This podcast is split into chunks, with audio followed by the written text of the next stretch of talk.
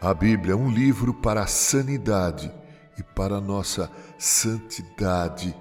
Bem escreveu Calvino quando se expressou da seguinte forma: a lei de Deus contém em si mesma a dinâmica da nova vida, por meio da qual Deus restaura sua imagem em nós. O salmista registrou no Salmo 119, verso 9: De que maneira poderá o jovem guardar puro o seu caminho?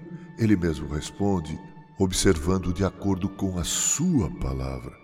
Em seu livro Na Presença dos Meus Inimigos, escrito em coautoria com sua esposa Phyllis, o capitão Howard Rutledge conta como descobriu a preciosidade da Bíblia num campo de prisioneiros de guerra no Vietnã do Norte, onde passou sete anos.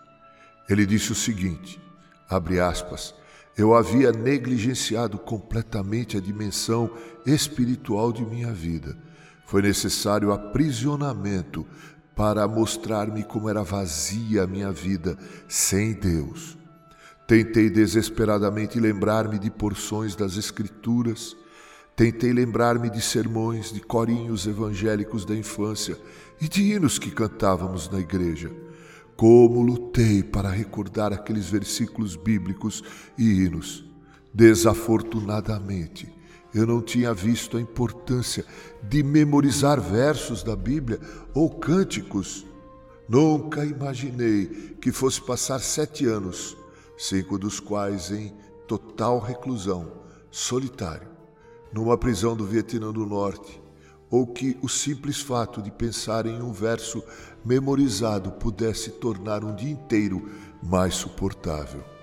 A parte do versículo que eu havia decorado era esta: Guardei a tua palavra no meu coração. Com que frequência desejei, diz Howard, ter realmente feito um esforço para esconder a palavra de Deus no coração. Fecha aspas. Não há dúvidas, prezado ouvinte, de que a Bíblia é útil para a nossa sanidade e também para a nossa santidade. Aliás, diz um adágio popular: mens sana, incorpore sano. Tem tudo a ver com a palavra de Deus, pois só ela pode realmente, prezado ouvinte, submeter a nossa mente a uma atitude de sanidade que redundará em um corpo saudável. Sem prezado ouvinte, nunca é demais apelar para que você ame a palavra de Deus.